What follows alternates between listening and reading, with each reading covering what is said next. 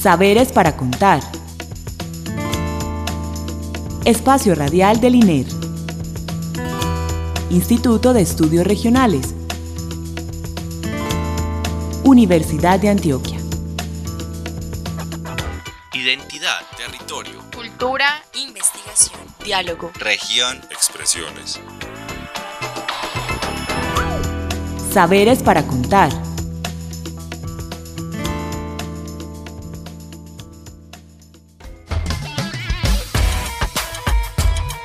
Los corregimientos de Monterrey, San Blas, El Paraíso, Santa Lucía y San Joaquín hacen parte del municipio de Cimití, en el sur de Bolívar, región del Magdalena Medio colombiano.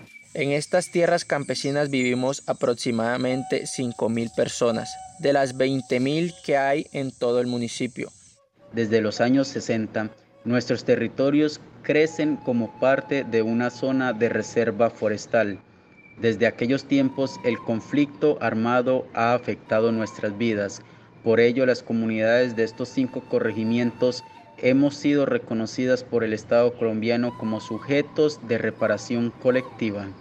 Buenas noches, estimados oyentes. Soy Nelson Ricardo Ramírez García, comunicador del Instituto de Estudios Regionales, y como cada lunes, les doy la bienvenida a esta nueva emisión de Saberes para Contar, iniciativa sonora del Instituto de Estudios Regionales en la que les compartimos a cada uno de ustedes nuestras investigaciones, nuestros proyectos, eventos en los que, que realizamos o que participamos, y en fin, tantos temas que nosotros tenemos acá en el instituto que siempre les queremos llevar a cada uno de ustedes. Antes de ir con nuestras invitadas de la noche de hoy, le queremos agradecer a Beatriz Elena Mejía Mejía, directora de la emisora cultural Universidad de Antioquia, por este espacio. Y para iniciar, voy a empezar saludando a la directora del programa, la profesora Natalia Quiseno. ¿Cómo estás, profe? Y cuéntanos quiénes son las invitadas que tenemos para la noche de hoy. Hola, Nelson. Buenas noches. Buenas noches a todos nuestros oyentes. Eh, muy contenta hoy que tenemos dos invitadas muy especiales. Eh, ya les contaré un poquito más quiénes son y ellas también se van a presentar, nos van a contar de dónde vienen, qué hacen eh, y les vamos a contar de un proyecto en la noche de hoy eh, que se realizó en colaboración entre el INER y la Universidad Javeriana para reconocer experiencias de distintas generaciones de jóvenes eh, en dos subregiones del país con mucho arraigo campesino y que han vivido, vivieron profundamente el conflicto armado, se vieron afectadas profundamente por el conflicto armado.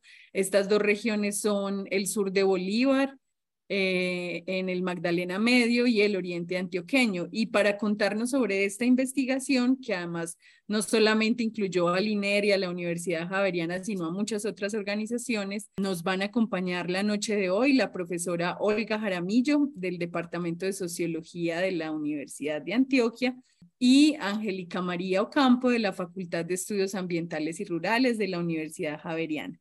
Muchas gracias, profe Olga, profe Angélica, por estar hoy aquí, por compartirnos un poco de este proyecto que se tituló Jóvenes Descampesinización y Conflicto Armado, Memorias Transgeneracionales de Despojos y Resistencias en el sur de Bolívar y el oriente antioqueño. Pues muchas gracias. Aquí estoy yo, Angélica Ocampo. Qué rico compartir con ustedes eh, desde estos lugares diversos de nuestra querida Colombia. Pues muy feliz de acompañarlos en este programa y compartir nuestras experiencias el día de hoy con, con Olga Elena. Buenas noches, Natalia, eh, Angélica, Nelson, también muy contenta de estar aquí. Eh, no pudimos nunca tener a los investigadores de la Universidad Javeriana en el INER, eh, tampoco mientras hicimos el proyecto en el Oriente Antioqueño, por, porque el proyecto lo desarrollamos justo en plena pandemia, pero muy rico tener este espacio radial para encontrarnos, para reconocer las posibilidades de esta colaboración entre la Universidad de Antioquia y la Universidad Javeriana y reconocer aprendizajes y experiencias que nos quedan en uno y en otro lado.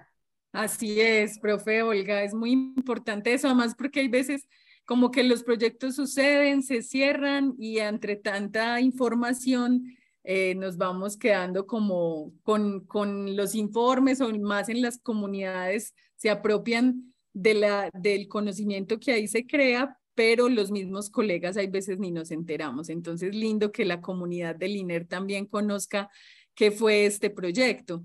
Yo quisiera como comenzar preguntándoles a las dos, porque este, este, este programa de Saberes para Contarlo escuchan personas de muchas regiones del país, de Antioquia principalmente, y, no solamente del espacio universitario.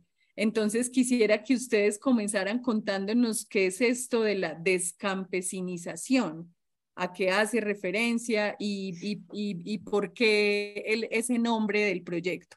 Bueno, Natalia, pues yo creo que ese es un proyecto que de todas maneras nace en un grupo eh, de investigación de la Universidad Javeriana que se ha preguntado desde hace muchos años por lo campesino por la forma como lo campesino se ha construido y ha resistido en diversas partes de, del país. La descampesinización es una noción y un debate en construcción que hace referencia a la pérdida de posibilidad de las comunidades campesinas para su reproducción y su existencia eh, a partir de procesos de mucha autonomía que han tenido y construido con el tiempo, ¿cierto? Nosotros eh, pensamos que la, que la descampesinización es un proceso al que ha contribuido el conflicto armado en el país y quisimos en esas dos regiones donde lo campesino es muy importante pero se construye de forma distinta, comprender qué había pasado con ese proceso y el conflicto armado y tratar de entenderlo a través de distintas generaciones, ¿cierto? Cómo lo campesino se ha transformado, se ha recreado, también se ha debilitado, se ha transformado eh, con lo que han vivido distintas generaciones.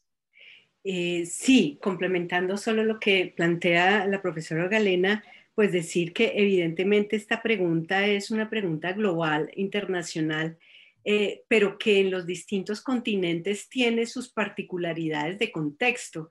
Hacerlo desde América Latina es significativo para el debate mundial por esa relación que cruza el conflicto armado colombiano y por esa especificidad que el proceso de justicia transicional en Colombia ha estado teniendo y muy particularmente en los últimos tres años, casi cuatro, con la Comisión de la Verdad.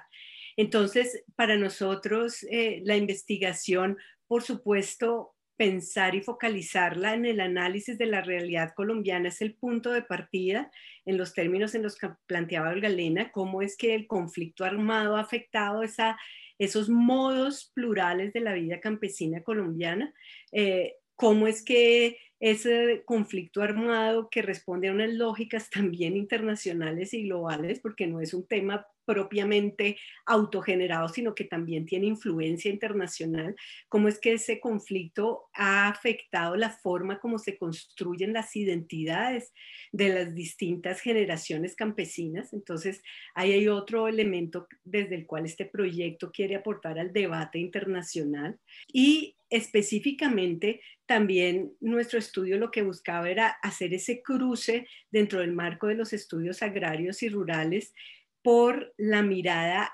generacional en diálogo con esa mirada de género y de clase, lo que hoy en día en las ciencias sociales llamamos la interseccionalidad, ¿no es cierto? Y que a nivel de política pública habla uno como estos enfoques diferenciales. Entonces, ese era el intento nuestro también del proyecto de avanzar en metodologías y en formas pedagógicas de hacer investigación que nos permitiera entender las realidades de los y las jóvenes campesinos y campesinas que han sido sectores excluidos de los análisis de política pública social en, en, las últimas décadas en el país. Esto es en el mundo entero, pero por supuesto se replica en nuestro país y que consideramos necesario muy interesante eso que nos comparten, profes, porque también hace, permite ver como que el conflicto armado no solo ha tenido la ruralidad como escenario, sino que la ruralidad en sí misma también entonces se ha transformado, esas vidas campesinas,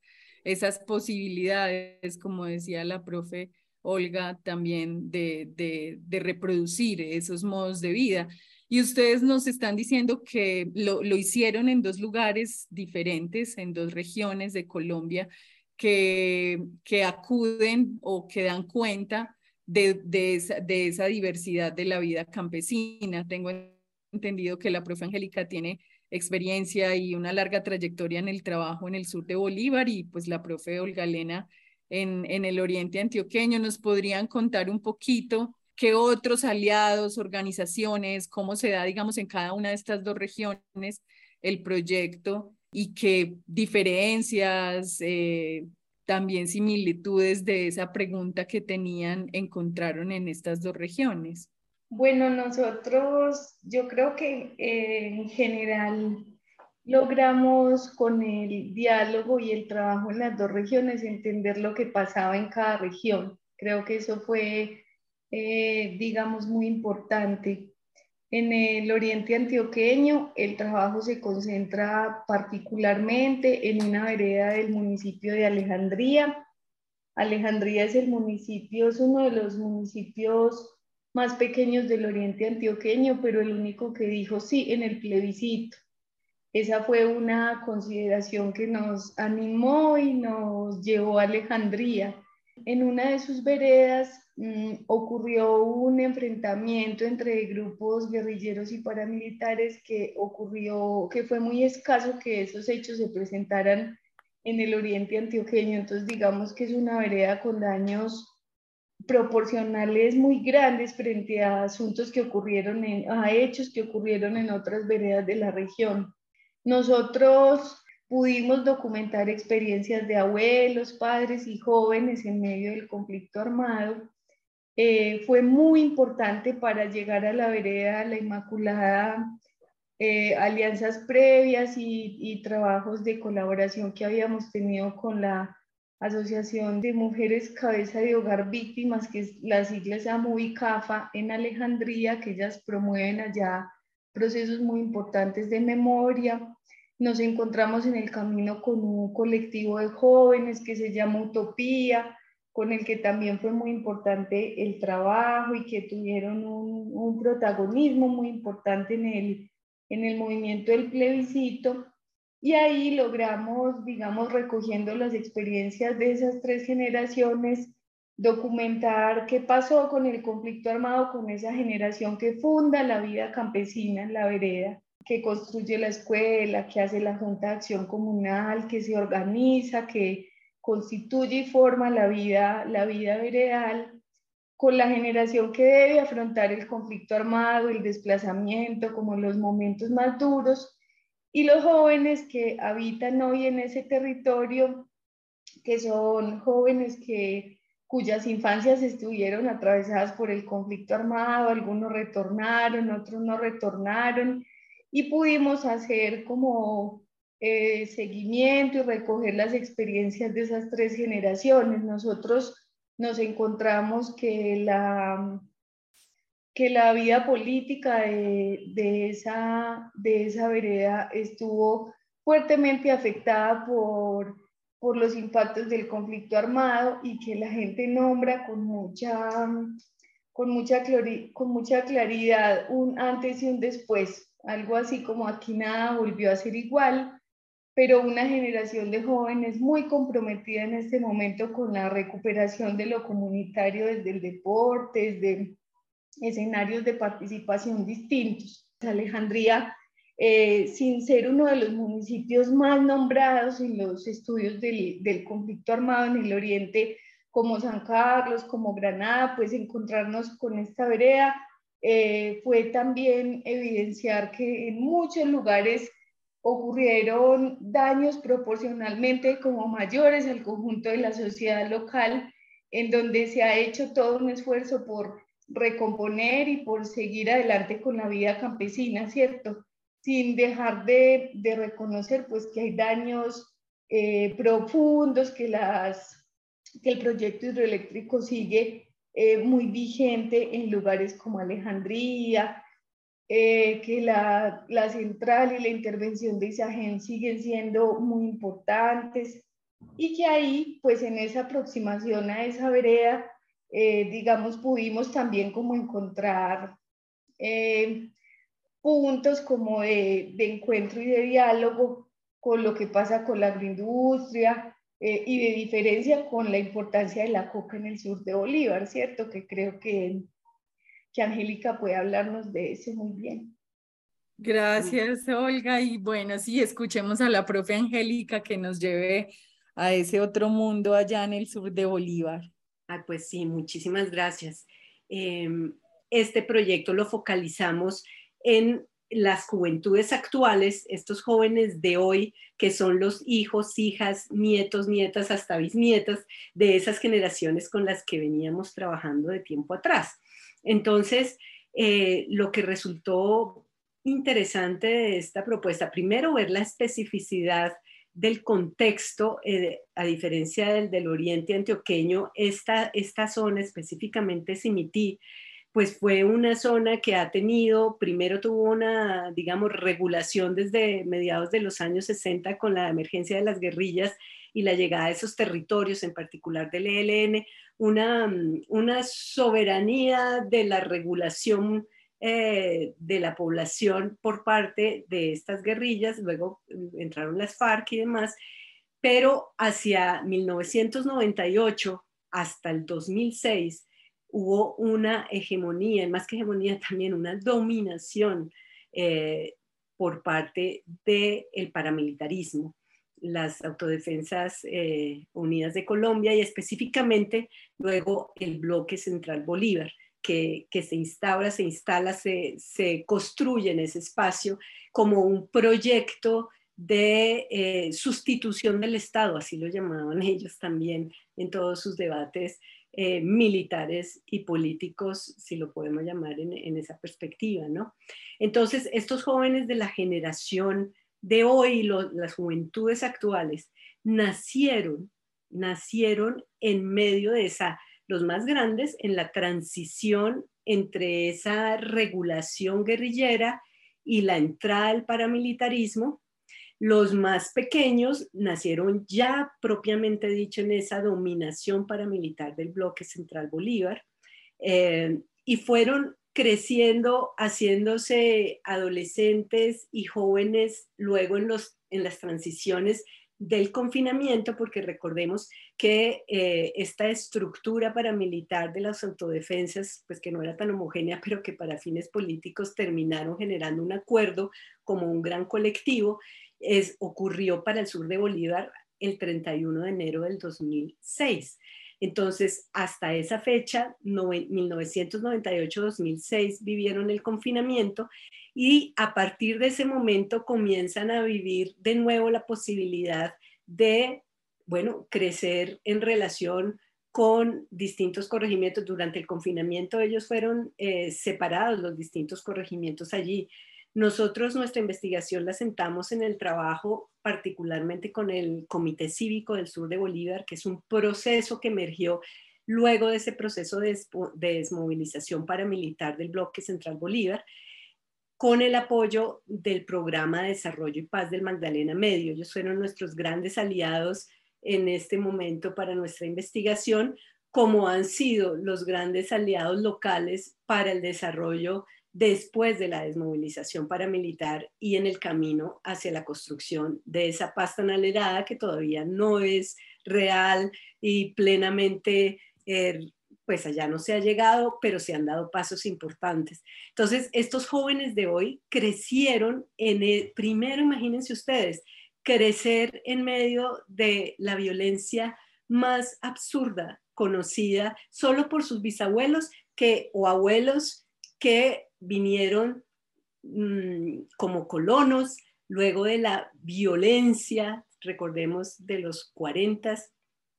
Entonces, esa generación de atrás había vivido algo similar en esa época de la violencia, pero estos jóvenes de hoy nacieron en esa estructura paramilitar, en esa dominación paramilitar, crecieron en la transición hacia la búsqueda de la paz en donde los corregimientos de este municipio de Simití intentaban recuperar lo que las generaciones intermedias y colonas habían instaurado como vida campesina y se están haciendo jóvenes y son jóvenes hoy en día y están tratando de reconstruir su vida a partir de las memorias híbridas que tienen tanto de esa herencia campesina de la economía de solidaridad campesina, de la sostenibilidad, del crear eh, identidad con el territorio, al tiempo que la herencia que deja esa, esa crudeza de la violencia paramilitar en ellos y de la confrontación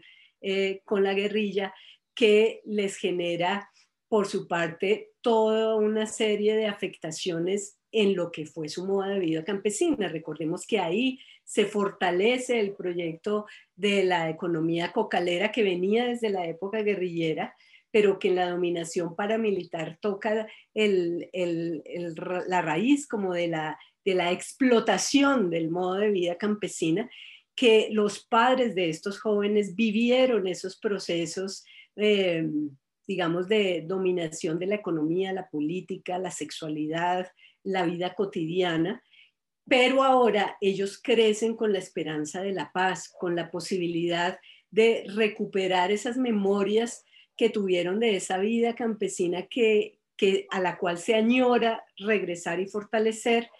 Y es cuando nosotros en el proyecto entonces empezamos a hablar de mm, nos, qué importante es seguir profundizando en esto que algunos autores llaman la posmemoria, es decir, estas generaciones de hoy no vivieron directamente ni la violencia eh, de las violencias de sus abuelos, no vivieron directamente las violencias que vivieron sus padres siendo jóvenes, pero guardan las memorias que muchos no, recuerdan de bebés, de infancia en, en el periodo paramilitar. Ya en sus adolescencias empiezan a vivir otro tipo de transiciones y entonces ahora empiezan a tratar de hilar y tejer esas memorias y de reactivar formas de vida, de vida diferenciales, pero que recojan también lo que sus abuelos, abuelas y padres en sus infancias vivieron. Eh, precisamente de estas memorias y de todo esto que, se quiere recuperar, eh, ¿qué hallazgos eh, para quienes nos escuchan eh, y aportes pueden encontrar en los informes de la Comisión de la Verdad? Como me gustaría como complementar la, la pregunta que hace Nelson, y es que creo que no les hemos contado a los oyentes que este informe, este estudio tan importante que ustedes nos han compartido y todo lo que encontraron en las dos regiones, eh, ustedes lo entregaron como un informe a la Comisión de la Verdad. Eh, algunas de estas cosas se, retoman en, el informe final o, solamente el informe eh, de manera autónoma es posible consultarlo en algún lado. Ah, muchas gracias por la pregunta. Em, sí, fue un trabajo que hicimos para la comisión y para el desarrollo de nuestro grupo de investigación de sociedades rurales, conflicto, eh, perdón, conflicto región y sociedades rurales. Em, la comisión tuvo en cuenta la importancia de identificar que cuando hablamos de las afectaciones para niños, niñas y adolescentes, estamos hablando de afectaciones en distintas generaciones. Entonces, digamos que, desde, esa, desde esa claridad se retoma un poco el eje de, de, nuestra propuesta y la de otros como nosotros que estamos apuntándole a construir una mirada generacional. Eh, algunos de los testimonios de nuestra investigación fueron retomados en, el tomo que hace referencia a Colombia adentro, ¿verdad? Ahí los testimonios son recuperados porque pues son testimonios que dan cuenta de unas verdades que merecen ser conocidas y reconocidas. A nivel de los análisis, debemos decir que este es un trabajo que sigue pendiente y que la Comisión de la Verdad no logró integrar. O sea, uno no, no resuelve la mirada generacional poniendo los títulos en el informe de las tres generaciones afectadas por la guerra o demás. Eh, entendemos que ha habido limitaciones, pero entendemos que este es un tema que es común que pase con la realidad de los jóvenes eh, estamos acostumbrados a que los jóvenes sigan siendo invisibilizados en montones de circunstancias que atañen con sus condiciones de vida. Entonces, la franja entre 18 y 28 años en el informe de la Comisión de la Verdad no tiene desarrollado de manera diferencial las cifras para distintos aspectos de lo que tiene que ver, en particular la vida campesina.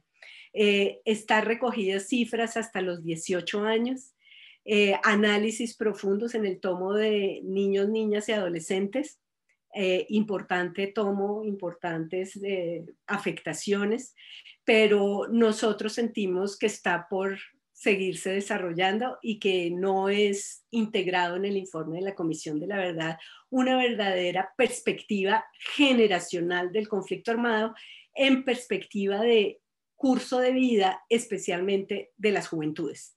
Bueno, profes, no, es muy triste porque se nos acaba el tiempo, podríamos seguir conversando, hay muchas cosas, dejo a Nel para que salude ya y le, le agradezcamos a la gente de la emisora y demás. Eh, y nos despidamos de nuestros oyentes. Bueno, profesora Olga, profesora Angélica, muchas gracias por haber estado con nosotros la noche de hoy. Una despedida, pero muy breve de nuestros oyentes. Ay, bueno, pues no agradecer, Nelson, eh, profesora Natalia, profesora Olga Lena, una maravilla poder estar con ustedes compartiendo estas diversidades regionales y a toda la audiencia eh, muchas gracias por escucharnos y ojalá lean nuestros artículos que saldrán el próximo año derivados de esta tarea.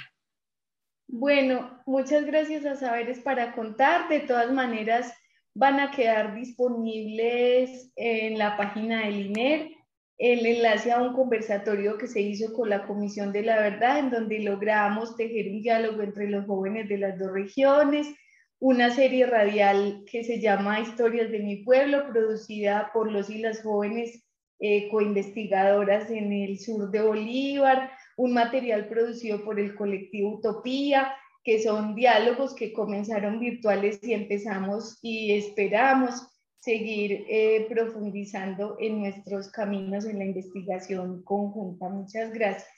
No, muchas gracias a usted, profesora Olga, muchas gracias nuevamente a la profesora Angélica. Les agradecemos por estar con nosotros. Asimismo, le agradecemos a nuestros oyentes por acompañarnos una vez más en Saberes para Contar. Los esperamos el próximo lunes con una nueva edición. Eh, les recuerdo que todos nuestros programas los pueden encontrar en el micrositio del INER alojado en la página web de la Universidad de Antioquia o en nuestra página de Spotify. También recuerden que nos pueden escribir al correo comunicacionesiner.uda.edu.co. Que pasen un feliz resto de noche y hasta el próximo lunes. Que estén muy bien. Primero, vivíamos bajo el control de las guerrillas, hasta que en 1998 frentes de las AUC entraron a nuestros territorios y la guerra se hizo más cruel. Esto ocurría mientras que el ELN y el gobierno nacional dialogaban sobre una posible zona de encuentro, que incluiría nuestros territorios. Pero esto no pasó. Entre 1999 y 2006, los paramilitares establecieron sus bases en San Blas y en Monterrey, y desde allí se desplazaban para controlar la vida en el resto de los corregimientos. Se organizaron como Bloque Central Bolívar, combinaron acciones sociales, políticas, militares y de narcotráfico. También lograron establecer uno de los agronegocios de palma más grandes del país. En enero de 2006 firmaron su desmovilización con el gobierno. La experiencia de la guerra ha afectado de manera distinta nuestras vidas. Nuestra educación, nuestras creencias y valores campesinos, nuestras economías y forma de ser familia y comunidad también las maneras de relacionarnos con otras organizaciones locales y con instituciones del Estado, nacionales e internacionales. Aprendimos que uniéndonos y fortaleciendo nuestros espacios comunitarios podemos encontrar alternativas para vivir con dignidad, aún en medio de la guerra. Los hombres, las mujeres, las niñas, los niños y los jóvenes de distintas generaciones campesinas hemos sobrevivido a partir de los aprendizajes de las generaciones anteriores. Por eso, hoy, las y los jóvenes nos encontramos y trabajamos para construir presentes y futuros desde las historias de nuestros territorios. Saberes para contar. Espacio Radial del INER. Instituto de Estudios Regionales. Universidad de Antioquia. Identidad, territorio, cultura, investigación, diálogo, región, expresiones. Saberes para contar.